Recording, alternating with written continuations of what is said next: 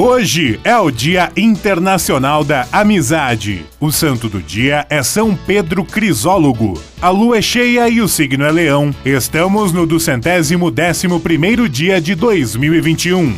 Faltam 154 dias para acabar o ano. O 30 de julho na história. Em 1906, Gabriel Lippmann apresenta à Academia de Ciências de Paris um método para reprodução fotográfica a cores. Em 1930, o Uruguai vence em casa a primeira Copa do Mundo de Futebol. Em 1932, os nazistas duplicam suas cadeiras no parlamento durante as eleições na Alemanha, dando início a uma campanha terrorista.